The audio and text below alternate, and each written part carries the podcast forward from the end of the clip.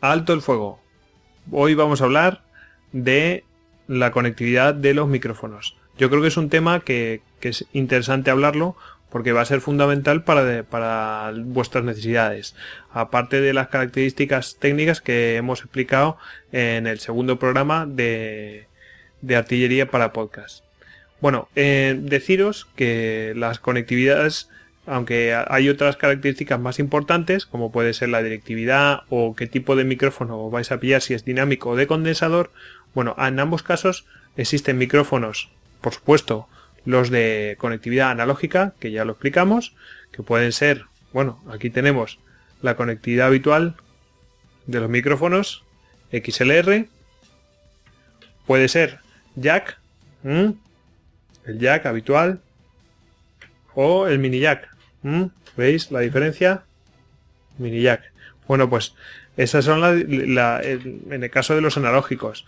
Pero bueno, mm, desde hace unos años, afortunadamente, también contamos con una conectividad eh, pues digital a través del USB. Bueno, pues eh, aquí tenemos un USB, un USB estupendo. Lo tenéis aquí.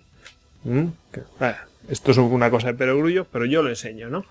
Entonces, bueno, pues todo el mundo eh, puede contar con, unos o con otros. ¿Cuáles son las diferencias y, las ventajas de unos y otros? Bueno, vamos a ver.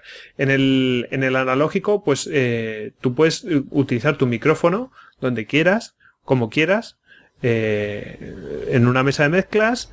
si tienes un adaptador, pues lo, enchufas a un jack o un mini jack y lo utilizas en tu ordenador con tu tarjeta de sonido y tal y, grabas en tu casa o te lo llevas a un directo con, los amigos que lo enchufas a una mesa de mezclas y puedes eh, estar con varias personas. Eso está, es fenomenal y está estupendo.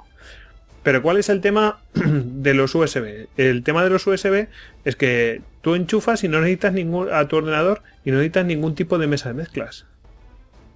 Eso es una ventaja que realmente es importante. Es decir, no te tienes que adentrar en cómo se maneja una mesa de mezclas, qué mesa de mezclas me conviene. Que, o sea, que quiere empezar, la verdad es que yo le diría, empieza con USB, sin duda alguna.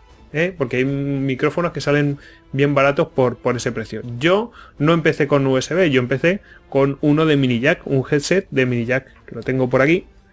Lo tengo por aquí. ¿Lo veis? Ya os lo enseñé. Y utiliza un mini jack, que no es el suyo, porque lo tengo aquí enchufado para hacer una prueba que os mostraré después.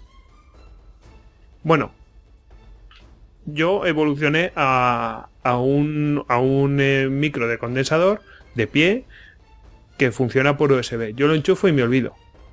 Problemas de los USB. El problema de los USB es que para enchufarlo a una mesa de mezclas, pues no puedes. No puedes utilizarlo. Es decir, es para tu ordenador y nada más que para tu ordenador. Sí, ¿hay aparatos que transforman el sonido digital en analógico? Sí los hay, pero os lo tenéis que comprar. ¿Mm? Y ya no es lo mismo.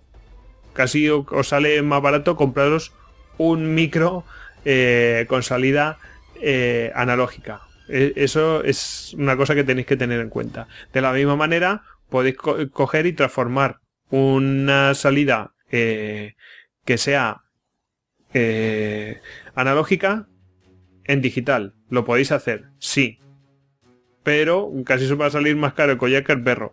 Para eso, mm, sinceramente, creo que es mucho mejor. Eh, os va a salir seguro más caro el collar que el perro. Casi mejor os compráis una mesa de mezclas con una interfaz de, de, de audio para que lo saque un sonido digital directamente a vuestro ordenador y ya eh, os saltáis todo ese, todo ese tema.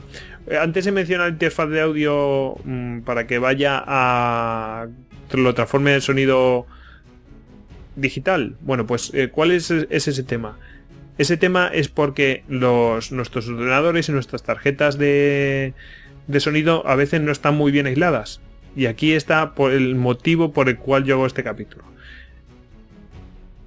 el tema de que no esté muy bien aislada, eso quiere decir que se te van a meter interferencias, casi seguro. Es muy difícil que no se te metan interferencias, el sonido no esté limpio, todo esto en vuestras tarjetas de sonido. Está muy bien que tú tengas un, micrófono que tenga, que sea headset y que se enchufe directamente a tu ordenador y no tenga interferencias. Pero lo cierto es que casi seguro que te va a generar interferencias. Es muy posible. Es que yo conozco muy pocos casos que no le haya generado algún tipo de interferencia. En Istocast, sin ir más lejos, tenemos un par de, compañeros que los han tenido y que bueno, los han solucionado de la siguiente manera. Ahora tienen un micrófono USB y como ya el sonido es tan digital, ya no hay interferencia. ¿Cómo lo solucionan cuando lo graban en la gente lo graba bien en mesa de mezclas y todo esto? Pues se utiliza una interfaz de audio, lo convierte en digital y se acabó. El micrófono, un micrófono USB, ya lo hace en el propio micrófono y le manda la, señal digital. Por esa razón yo aconsejé, si queréis empezar y no tenéis ningún problema en vuestras casas y eso, empezar con un micrófono que sea USB. Si puede ser de pie, mucho mejor. Y luego ya si queréis dinámico o, lo queréis eh, de condensador, pues adelante. Bueno, eso ya a gustos. Vamos, yo os recomiendo siempre USB para empezar. Para tenerlo, para grabar vuestras cosas sueltas. Si vais a grabar con más gente eh, que no sea a través de Skype, sino en una mesa de mezclas, pues obvio, cómprate un micro eh, que sea analógico.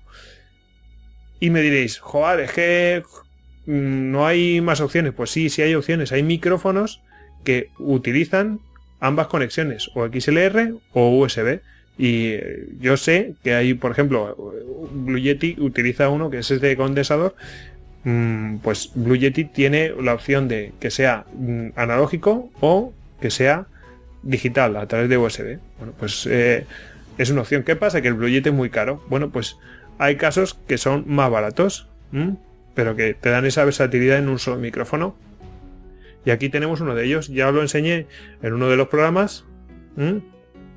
Este micrófono dinámico, del cual hablaré específicamente, pues tiene su salida, ¿eh? ¿lo veis?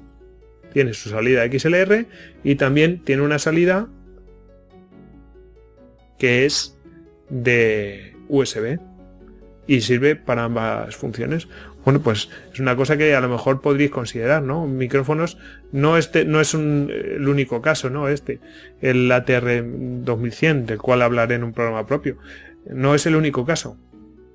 Hay muchos modelos ya, ya están saliendo, porque la gente pues necesita eso, necesita versatilidad.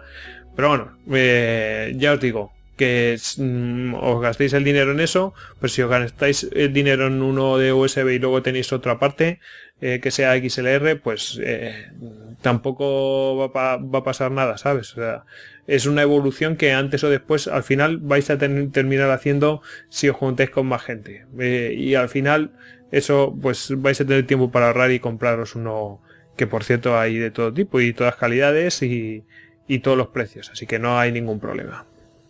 Bueno, y ahora os quiero hacer una prueba para que veáis lo que puede suceder si utilizáis un micro, que lo tengo aquí enchufado, mi antiguo de headset, pero que va al mini jack. Entonces, para que veáis lo que, el desastre que os puede ocurrir.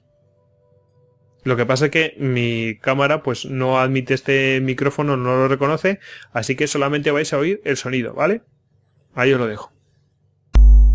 Bueno, esto es lo que puede pasar si grabáis directamente contra la tarjeta de sonido, es decir, enchufando el mini jack a vuestro ordenador, pues Claro, si no está bien aislado, que es muy posible que ocurra eso, ya da igual que sea nuevo, viejo, lo que sea, bueno, pues se va a meter directamente la masa, las interferencias en vuestra en vuestra señal de sonido.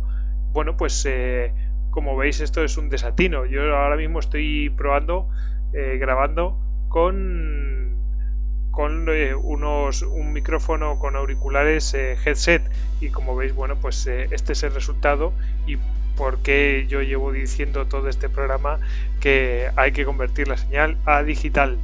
Y eso por no hablar del tema del, del popeo y de los deseos que bueno pues en el caso de los headset pues está más pues más patente aún bueno ya os he mostrado que lo útil que puede ser utilizar USB tiene sus ventajas utilizar en analógico, en XLR y tal, mm, pero bueno, que tenéis que dar una serie de pasos más y adentraros más y más técnicamente y gastaros más dinero. Eh, o podéis recurrir a la opción de utilizar un micro que utilice tanto analógico como digital. Pero bueno, en principio, mm, tened en cuenta que es interesante siempre tener mm, la señal en digital, no en, utilicéis la señal solamente analógica del micro, ¿eh? Siempre que llevar la señal en digital, aunque tengáis la opción después de utilizarlo en analógico con otro micro o con el mismo micro, como queráis, pero siempre tener una señal en digital porque os va a ahorrar un montón de problemas eh, para el futuro. Bueno, y recordaros que podéis seguirme ah, en este Twitter tengo aquí, Gojix barra bajas al duero y que podéis eh, averiguar de artillería para podcast en artilleriapodcast.com y que estamos en, en iTunes, en iVoox y por supuesto en nuestro canal de YouTube. Así que sin más, me despido y que prosiga el fuego.